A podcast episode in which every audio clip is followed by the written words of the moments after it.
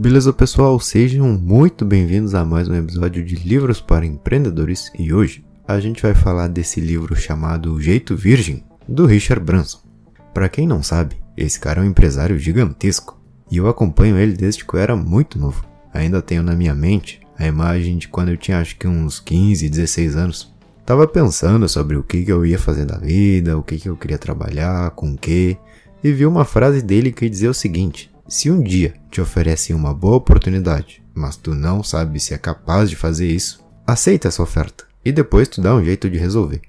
Isso me deu coragem. Tu tem que ir atrás, mesmo sem confiança. Se lembrem que a confiança é um resultado. Primeiro tu se desafia e depois se torna confiante. Basicamente essa é a mentalidade dele, a de vamos pra frente, vamos fazer acontecer e pensa em grande. E foi isso que o tornou quem ele é hoje.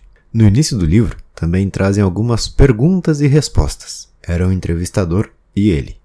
Separei uma das respostas que eu mais gostei. Primeiro, procure apenas o melhor nas pessoas. O que, isso quer dizer? Bom, na vida existem aqueles que esperam uma única palavra errada para dizer: Ah, viu, eu sabia. Pessoas chatas, ruins, que a todo momento querem refletir um defeito ou tornar algo pequeno em um problema gigante. O que Branson quer nos mostrar aqui é o seguinte: não importa o erro das pessoas, o passado, nem nada disso. Sempre tenta ver um potencial ali e destaca os pontos positivos, e assim tu vai vendo como ela se torna melhor. Realmente, tu fala bem, já pensou em trabalhar com vendas? Eu te vejo como um grande vendedor. Comentários assim, que inspiram os outros. Então sempre tenta encontrar o melhor das pessoas que estão contigo. E uma outra resposta que destaquei também dele é: somente um tolo nunca muda de ideia. Porque as pessoas não mudam? Não é por medo, é por ego. Se eu digo que é assim, é assim e pronto. Ah, mas se a gente vê dessa outra forma, não importa, não quero saber. Essa pessoa não tem medo de mudar. Ela só não quer aceitar que existem opções e caminhos melhores. Um líder tem que saber que o trabalho dele é organizar as ideias e apontar na melhor direção, com o potencial de cada um. Se eu contrato um cara para o financeiro, que é bom, eu quero que ele me diga o que fazer. Por isso que eu contratei ele. Somente um tolo nunca muda de ideia, guardem isso. Estejam sempre querendo mudar de crença, acreditar há muito tempo no mesmo pode ser um perigo, porque essa ideia vai se fortificando na tua cabeça. E se algum dia chegar algo que é melhor para ti, tu vai dizer: "Não, isso tá errado, não é assim que funciona". Richard Branson é realmente um cara que tem um espírito aventureiro. Dá para perceber isso com o jeito que ele tem de falar sempre otimista. Eu não tinha nem ideia de como fazer, mas ia fazer dar certo. E é essa sensação que vocês têm que ter, pessoal. Eu não sei como eu vou fazer ainda, mas eu sei que eu vou ser o maior. Desse jeito, tu tá apontando para o destino final e começando a tomar um passo de cada vez. Ele é divertido. Ele insiste em fazer tudo ser divertido e construiu o império dele assim. Mas então, vamos ver o que, que o livro nos conta. Uma das grandes ideias que quis comentar é a da sorte. Ele fala muito sobre a palavra sorte, sobre como ter sorte na vida. Ele diz que a sorte é uma palavra usada para classificar um acontecimento. Só isso. Mas que traz magia para a vida. Como, por exemplo, dizer eu sou uma pessoa de sorte. E existem três formas de que tu também se torne uma pessoa sortuda. A primeira é quando tu está tão bem preparado que cria uma oportunidade. A segunda é quando chega uma oportunidade, então tu se prepara. E a terceira é quando os dois acontecem. Eu tô preparado e a oportunidade chega. Então saiba, tu é que tá me ouvindo. Esteja sempre se preparando, esteja sempre em forma, esteja sempre pronto. A gente nunca sabe qual é o dia em que a sorte vai chegar. Sempre ao acordar, se lembre, hoje pode ser o dia em que tudo vai mudar, porque é realmente isso que acontece. Todos os dias, tu tem a chance de demonstrar a ti mesmo que tu é capaz de alguma coisa. Encontra o teu jeito de se sentir preparado para as oportunidades. Não é estando em casa, não é sendo grosso com alguém, não é sendo tímido. Tu tem que demonstrar e aparecer disposto para as pessoas. Isso te faz, entre aspas, estar preparado e, como consequência, ser uma pessoa de sorte. Outra ideia dele que eu destaquei muito legal, o poder de liderar ouvindo. Às vezes tu acha que tem que ser uma máquina de falar boas ideias e soluções, mas é muito mais inteligente tu ouvir, inclusive tu pode montar o teu próprio império simplesmente ouvindo. Como? Vamos lá. Pegando aí de exemplo o nosso grande e-commerce de botas de escalada. Preciso criar um post lá para o meu Instagram. Como saber o que meu público quer? Simples. Eu vou falar com aquele meu amigo que escala montanhas e perguntar: Oi, o que que tu sente quando tá no topo de uma montanha? Ah, eu sinto que o dever foi cumprido e tô quase encostando no céu. Pronto, tá aí a emoção que teus clientes querem. Ah, quantas botas será que eu tenho que pedir pro meu fornecedor? Oi, quantas botas as pessoas compram normalmente? Como vocês fazem a entrega? Como eu posso pagar? E se eu quiser menos, como a gente pode fazer? Saiba o que perguntar. Essa é uma habilidade excelente do Richard Branson. Preste muita atenção nas respostas que as pessoas te dão. Aí que está o negócio. Qual que é o grande problema de 90% do mundo?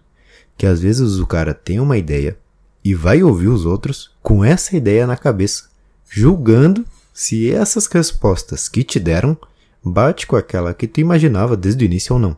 Mas tu não pode ter conclusão sobre aquele mercado, se tu nunca perguntou nada para eles antes. Se não, da onde tu tirou as informações? É realmente só o que tu acha, não o que acontece na realidade. Então, ouça mais e lidere assim. Vamos supor uma equipe. Chega e fala: o que, que te incomoda no trabalho? Como que a gente pode fazer isso ser mais rápido e fácil para ti? Ouça as pessoas. Pode parecer repetitivo, mas é isso que importa. Primeiro, captar o máximo de informações possíveis e depois sim chegar à conclusão. O maior erro está em fazer o contrário.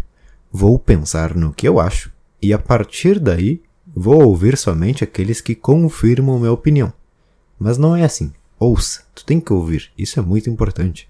Branson também nos fala sobre tirar um tempo para tomar decisões. Depois de muitos anos, ele percebeu que grandes decisões exigiam tempo para pensar. Não podiam surgir do nada e ser implementadas. Ele traz a história de um produto que ele lançou uma vez chamado Virgin Cola. É tipo a Coca-Cola, só que com a marca dele. Não deu certo. Fora isso, muitos fracassos aconteceram na vida dele. Então ele se deu conta que realmente precisava decidir rápido no dia a dia. Mas que às vezes, no decorrer de um projeto, a gente tem que dizer: peraí, deixa eu dar um passo para trás e analisar novamente. Porque assim a gente consegue decidir melhor. Lembram daquela ideia que contei para vocês uma vez sobre o quebra-cabeça? É isso aí. Enquanto tu tentar encaixar as peças, tu olha para a imagem final para saber se está no caminho certo. E aqui, com os projetos do Branson, é a mesma coisa. Tu não pode abaixar a cabeça e ficar montando as peças com toda a velocidade do mundo, sem em nenhum momento olhar para a imagem final. Tu vai acabar montando qualquer coisa. Falando sobre decidir melhor, ele nos conta sobre um hábito que criou há 40 anos atrás. Foi sem querer, e até hoje é algo essencial na vida dele. O que, que é isso? Bom, presta atenção. Anotar as ideias. Na nossa cabeça, quando tu começa a viver por ti mesmo, depender de ti mesmo, tu tá começando a criar um negócio ali que tu gosta, a tua mente não para. É impressionante. Toda hora pensando em algo novo para fazer, algo novo para vender, algo novo para implementar. Os processos de cada uma dessas coisas é uma loucura. E isso, aos poucos, pode fazer com que eu tenha uma ótima ideia Y, mas depois surge uma X para pôr em prática. E quando eu me dou conta, passam uns minutos e, hum, me esqueci da Y. Quando tu anota algo, Tu abre espaço na tua mente. Tu não precisa mais ficar lembrando daquilo. Tu já pode se desprender da ideia.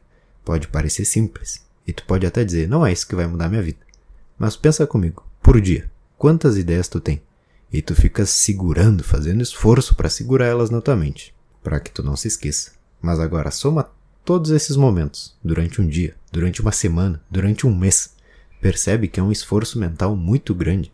E se nesse mês tu estivesse com as ideias anotadas e com a mente limpa. Com certeza existiriam ainda mais ideias e mais clareza para pensar sobre qual delas implementar. Então pensa nessa hipótese de anotar as ideias. Bom nisso também é que tu deixa ela anotada e vai fazer outra coisa. Quando tu volta e encara ela, tu começa a perceber, hum, eu posso acrescentar ainda mais A, B ou C. Ou seja, tu ainda tem a chance de melhorar aquelas ideias, porque tu está encarando ela com a mente fresca. Muito boa essa ideia. Bom, eu achei pelo menos. Seguindo aqui, ele nos conta, ele nos comenta também sobre as escolas de negócios, as faculdades. Ele é um cara que saiu do fundamental. Ele nem chegou a se formar ali. Mas nos diz o que, que um empreendedor precisa de verdade para se dar bem. As faculdades são úteis e valiosas para desenvolver habilidades nas pessoas. Mas empreender requer algo que ninguém pode te ensinar.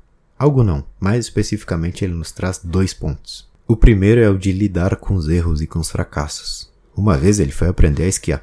E o instrutor disse para ele o seguinte: Para ser um bom esquiador, tu deve aprender a cair do jeito certo. Na hora ele se deu conta. É isso.